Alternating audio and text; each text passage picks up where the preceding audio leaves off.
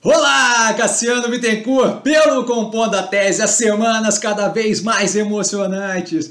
É uma diversão infinita no canal. Estamos aqui, como sempre, para reforçar o que a gente viu aí, o que eu vi de mais relevante durante a semana. As notícias para referência aqui embaixo, tá? É, para justamente quem quiser dar seguimento, ver mais fontes ali. E a gente geralmente termina com alguma coisinha ali, especialmente podcast mais vinculada à cultura geral e conhecimento e por aí vai. Essa semana tem duas bem interessantes. Não estou querendo segurar vocês até o final do vídeo, mas de qualquer forma bem interessantes. Um disclaimer sempre inicial que eu falo aqui, minha opinião sobre investimento, a forma como eu invisto, não é de qualquer forma, modo em geral, indicação de compra ou venda de qualquer ativo do mercado financeiro. Hoje, como vocês podem ver, dado que veio com tese, não teremos análise, mas eu vou soltar mais coisinhas aí mais tarde, tá? Muito provavelmente aí um BEM Tá? De qualquer forma, passamos ali para as notícias. O PSDB oficializando apoio à pré-candidatura da Simone Tebet, tá? e junto disso, é, ela recebendo apoio de um grupo de economistas empresários. Tá? A gente, por que, que isso é tocado aqui? Porque agora a gente tem de fato uma, um rosto aí para a terceira via, tá? menos pulverizado ali. O PSDB, por exemplo, tentando justamente não, decidindo não, não colocar candidato próprio pela primeira vez em 20 anos, se não me engano é, abre esse espaço para que a Simone Tebet, possivelmente com o Gereissati de vice, venha aí a ser o rosto da terceira via. O quanto isso vai ser relevante ou não, a gente vai ver com o tempo, mas agora, pelo menos, agora é o vai ou racha. Agora a gente tem de fato uma cara para a terceira via, agora a gente consegue ver o que, que se passa ou não. Acabou de ser uma pesquisa que eu não coloquei aqui, tá? Da Quest lá, IPESP, Quest, alguma coisa assim Está falando ali de 35% do público pesquisado ainda disposto à troca de voto. Vamos ver o, como isso reflete na situação como um todo. De qualquer forma, agora a gente vai ter condições de, de fato, mensurar o quão viável é ou não uma terceira via, ainda muito incapaz e incipiente, mas agora a gente vai conseguir efetivamente tirar a prova e daqui para frente a gente consegue ter uma noção de qual é a possível ou não viabilidade dela. Tá? O Pix, que é algo que a gente sempre acompanha aqui no e-commerce, quadruplicando no país, tá? A opção deve ultrapassar boleto e chegar perto do cartão de crédito logo, logo.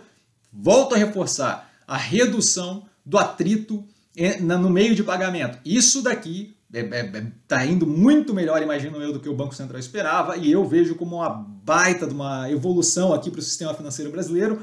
Não é à toa que a gente acompanha paulatinamente e vem para sentar o, o sarrafo diretamente em operações de adquirência e por aí vai a evolução disso daqui está sendo muito positiva. Eu acho que a gente vai ver cada vez mais esse tipo de institucionalização desse tipo de forma como pagamento padrão aí no Brasil. Tá? A Uber e a Waymo é, se unindo para caminhão de carga sem motorista na estrada nos Estados Unidos.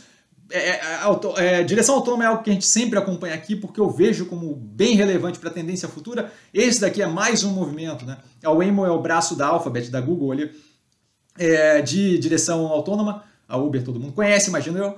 É, então, assim, isso aqui é algo que a gente sempre acompanha, por quê? Porque, especialmente na parte de carga e especialmente para grandes distâncias em rodovias federais americanas, é algo bem, bem positivo e é algo que é bem é, viável no, no, curto, médio prazo.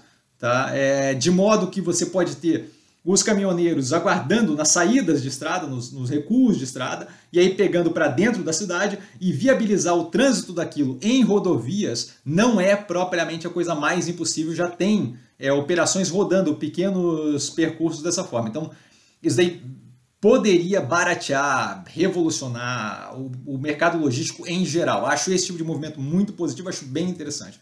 Tá? A Shopee anunciando medidas restritivas que revoltaram usuários. Por que, que eu trouxe a Shopee aqui? Porque a galera, quando fala de competição com Via, fala, ah, a Shopee tá entrando, a Amazon tá entrando. A Amazon tá aqui no Brasil há bastante tempo, sim, expandindo a operação e tal, Shopee entrou forte, mas assim, não é trivial operar Brasil e é muito mais fácil você inicialmente, para adquirir é, cliente, você entrar com força total, é, pagando para crescer, mas eventualmente aquilo ali tem que dar é, algum nível de resposta e você começa justamente a reajustar a operação e aí a galera vê que não é aquele oba-oba competir aqui da forma mais trivial possível. Então acho que isso aqui serve de uma sinalização de que não é bem assim. Entrar aqui no Brasil é, e querer bater de frente com Casas Bahia, Magazine Luiza, Americans e por aí vai, não é uma coisa trivial.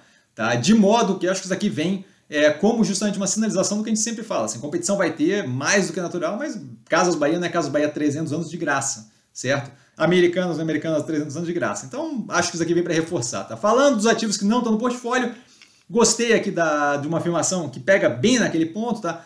Na época que saiu o IPO da Multilaser, muita gente me perguntando por que não Multilaser, por que Multilaser não positivo? E o meu argumento era sempre na direção de que, olha, Multilaser parece muito mais diversificado, que me deixa menos preso a um tipo de produto só. Diga-se de passagem, os produtos que estão sofrendo agora, né? É, tablet, a gente viu nesse resultado agora, tablet, é, celular e, e, e, laptop.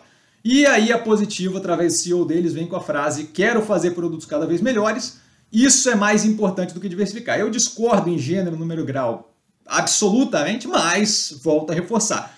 É esse cerne, justamente, é esse tipo de pensamento que me afasta da operação da Positivo e que me joga no direcionamento da Multilaser, que vai ter aí uma notícia ainda comentada nesse compondo da tese daqui a pouquinho, tá? Não tô jogando shade, não tô throwing shade no cara, não tô jogando areia na, na, no, na brinquedo do cara, mas assim, o, o meu foco é, de investimento é justamente na direção do papel da Multilaser, é que ele vem justamente para reforçar o que foi dito. Digas de passagem, quero fazer produtos cada vez melhores, é mais ou menos dizer, quero competir com quem faz produto muito bem. Eu, não, eu não, não vejo a positivo com grande capacidade de competir no high-end, no alto nível, certo? E aí, assim, só para citar ali é, o que seria high-end, aí extrapolando, né? Mas é, o Microsoft Surface é, Pro, é, I, I, I, o iMac, por aí vai, hum, iBook, iMac. Então, assim, acho um pouco complicado, mas cada um, cada um.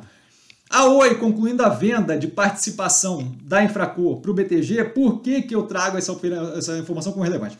Na live que eu fiz com o GLFlix, um dos pontos que eu coloquei como pontos que me deixavam um pouco tensos aqui, fora o nublado geral da operação, é que uma vez essa operação concluída, uma vez o BTG tendo ali com eles de fato o controle da Infracor, que saíram com um pedaço consideravelmente maior do que iam sair, o, o fato da Oi ficar muito presa a, esse, a essa operação aqui ocasionava a possibilidade de o BTG jogar cada vez mais pro time dele, cada vez menos como parceirinho, como coleguinha da Oi. É negócio, não tem muito esse negócio de amizade.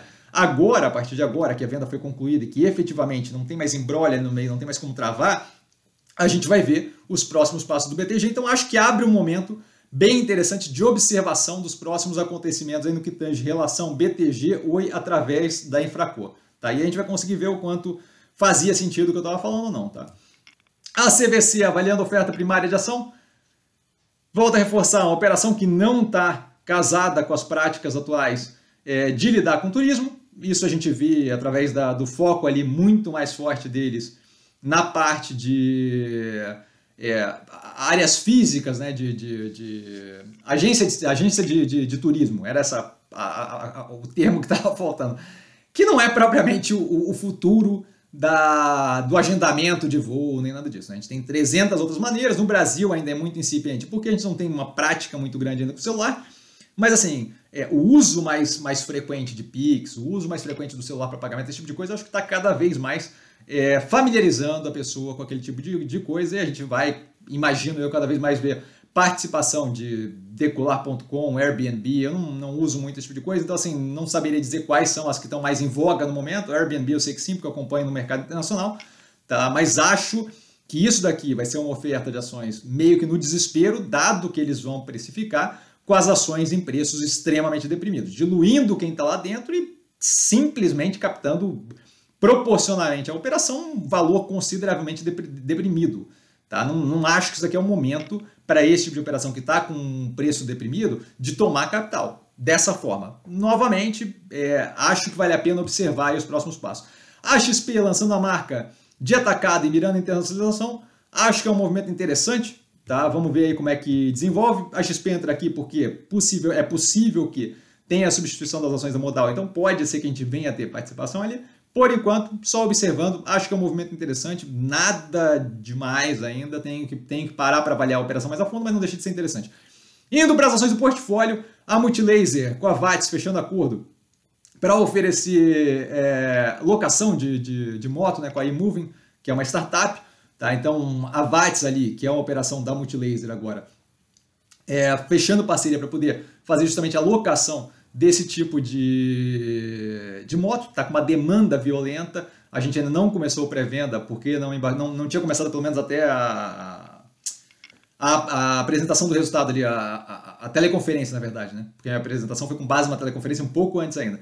Porque não tinha embarcado na China, eles tomaram o cuidado de não queimar o filme com a entrega. Tá? E agora, justamente expandindo aí, não só com a venda, não só com a fabricação que deve começar no futuro, talvez é 2023, tá? É, mas também com a locação. Então, a gestão de frotinhas daquelas ali. Acho que é interessante, acho que é um andamento positivo. Tá? A TAG e a Celsi fechando acordo para ligar o terminal de Sergipe à malha de gasoduto. Tá? Então, assim, a TAG expandindo mais ainda a operação. Quem é a TAG? A TAG é a Transporte Associado de Gás, tá? que é 30% ali da Engie, 30% da Engie na, na França e 30% de uma operação canadense. Tá? Então, afeta a gente no, na medida que é um contribuidor considerável ali para o EBITDA da Engie, a gente consegue ver separado em todo o resultado. Tá? Então, positivo para a Engie expandindo a operação, diversificando a operação é, no sentido de que amplia o tamanho da TAG, justamente ampliando a participação de transporte de gás dentro da operação da Engie. Tá? Passando para a parte mais cultural, mais diversificada aqui do, do, do, do, do programa, aqui, do compor da tese, a gente tem dois podcasts, o primeiro deles, o The Daily, é, o nome é Most Violence is Not Caused by Mental Illness, falando depois desses tiroteios americanos sobre como a causa, e aí é, é, é, é, a parte de pegar os dados, crunch the data, pegar os dados, avaliar os dados e efetivamente confirmar o que, que é de tiroteio ou violência causado por, é, é, por, por, dificuldades mentais, por é, doença mental, por de fato questões clinicamente constatadas de dificuldade mental e o quanto é por outras questões, como é, que, que, que, não são é, incômodo, raiva e por aí vai. Tá? Então acho que é bem interessante, aprofunda um pouco mais, grande parte da argumentação é, republicana nos Estados Unidos tem sido muito na parte de argumentos desde padrão, como esse de ah, é, é, é muito mais uma questão de tratar a saúde mental do que de reduzir a arma. É muito mais a questão de é, é, ter mais policial na escola ao invés de reduzir a arma. E outros estapafúrdios, como ah, é o número de portas que tem na escola que era problema, ou então um congressista americano, republicano, que falou que era falta de reza. Então, assim, isso daqui dá um pouco de informação para embasar de fato o nosso conhecimento no que tange esse assunto, para quem tiver interesse. Não acho que é diretamente relacionado a, a mercado, e por último, algo mais leve, bem interessante, eu achei muito legal, e vem na onda daquele, que a gente vai continuar arrastando isso, vem na onda daquela história que foi falada com o PC sobre margem líquida, se 50% era alto. Eu, na época, usei o exemplo de tráfico de drogas justamente para simbolizar ali o negócio. Esse daqui é um podcast, Hot Money, Who Rules Porn, é, feito pelo FT em conjunto com a Pushkin. A Pushkin é uma produtora de podcast muito, muito, muito forte, muito boa. Eles têm, eles têm assim, muito conteúdo muito bom. Vale a pena dar uma olhada por eles depois. E o FT é o Financial Times, super conhecido jornal inglês é, que trata de finanças. Eles fizeram todo um trabalho de aprofundar e procurar compreender a parte de relação econômica, financeira, é, vínculo trabalhista, é, possíveis, é, é, possíveis consequências sociais daquilo de toda a indústria pornográfica. E estamos aí no segundo episódio, indo para o terceiro, o, segundo, o primeiro e o segundo episódio são absurdamente, assim, ó, é o tipo de coisa que me prendeu e eu fiquei ouvindo, e você pega bem a parte econômica, comercial, financeira, empresarial dessa indústria, que é uma indústria bem secretive, bem, bem secreta, bem no, no que tange a galera que coordena a indústria, é bem escondida. Tá? Eles, inclusive, comentam assim, ela, ela faz esse tipo de estudo de, de indústria há trocentos anos e ela comentou que essa foi disparada a mais difícil de chegar em quem realmente é dono e manda no processo como um todo. Achei muito interessante, eu sei que o assunto é um assunto meio polêmico, eu acho que, que, que, que ganho de conhecimento é ganho de conhecimento, tá? e eu acho que fechar o olho para as coisas não, não, não, faz com que elas vão embora, então assim, eu não vejo por que não explorar conhecimento em geral. Tá? Eu achei ótimo, eu tenho zero de problema com isso em geral, mas assim, é, eu sei que tem gente que tem um pouco mais de. de, de é uma, uma, visão um pouco mais conservadora da coisa, respeito, mas está aqui apresentado. Caso interesse, eu achei muito bom, super aconselho. Tá? Galera, e por hoje ficamos por aqui. Desculpa ter me estendido um pouquinho. É, precisando de mim, tô sempre no Insta. Arroba investir com sim, não trago a pessoa amada, mas estou sempre lá tirando dúvida. E vale lembrar que quem aprende a pensar bolsa opera como mero detalhe. Um beijo a todo mundo e daqui a pouco a gente deve ter um BEM aí no canal, tá? Valeu, galera!